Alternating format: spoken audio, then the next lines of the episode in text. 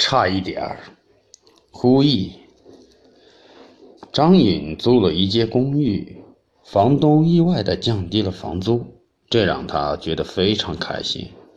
晚上啊，张允刚刚睡着，一个声音不客气的大声道：“这是我的房间，快点给我滚出去！”张允一个机灵坐了起来，揉揉眼睛，被眼前的一幕吓着了。屋子里不知道什么时候多出来一个男人，胸前插着一把刀，鲜血不停地往外流，一双眼睛突出半个眼眶，死死地瞪着自己。张允硬着头皮，颤颤巍巍地说：“这这这房子是我租的，你你你不能不讲道理啊！”男鬼朝地上吐了口唾沫，不屑地回答：“你懂什么？我可租了三年了。”要不是前些日子闯进一个打劫的，把我捅死，这房子还轮不到你住。张勇这才明白，房东为什么如此好意。原来这屋子是死过人的。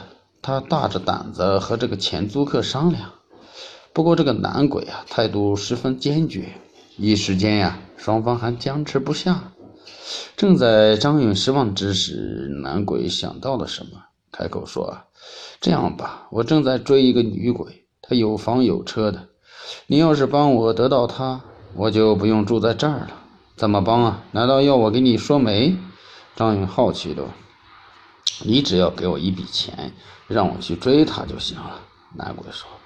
虽然心里不爽，但是一想到和鬼同住一屋，张允就头皮发麻，最终还是同意了对方的要求。过了一个星期呀，男鬼都没有出现。张允知道他这是泡鬼妹子去了，也不知道他成功了没有。张允自然自言自语道：“周围忽然吹起一阵阴风，说曹操，曹操就到，进展得非常顺利，婚礼场场地都选好了，只差一点他就同意嫁给我了。”男鬼兴奋地说：“这事儿难道要黄？那自己的钱不就打水漂了？”张允不甘地问：“差哪一点啊？”男鬼没有明说，意味深长地笑了一下。那跟我去你就知道了。张远跟着男鬼来到了一座教堂，里面站满了来参加婚礼的鬼魂。张勇瞧见了新娘子，穿着雪白的婚纱，双脚站在红地毯上，丝毫看不出女鬼的凶恶模样。新娘子目光移了过来，微微一笑：“老公，附身的人带来了吗？”张允动觉不妙，正要逃跑，男鬼堵住了他的去路。老兄啊，我只差一具身体，他就同意和我结婚了。你好事做到底吧。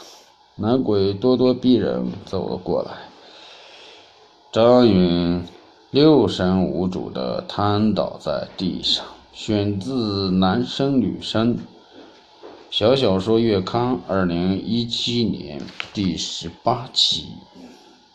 第九七下。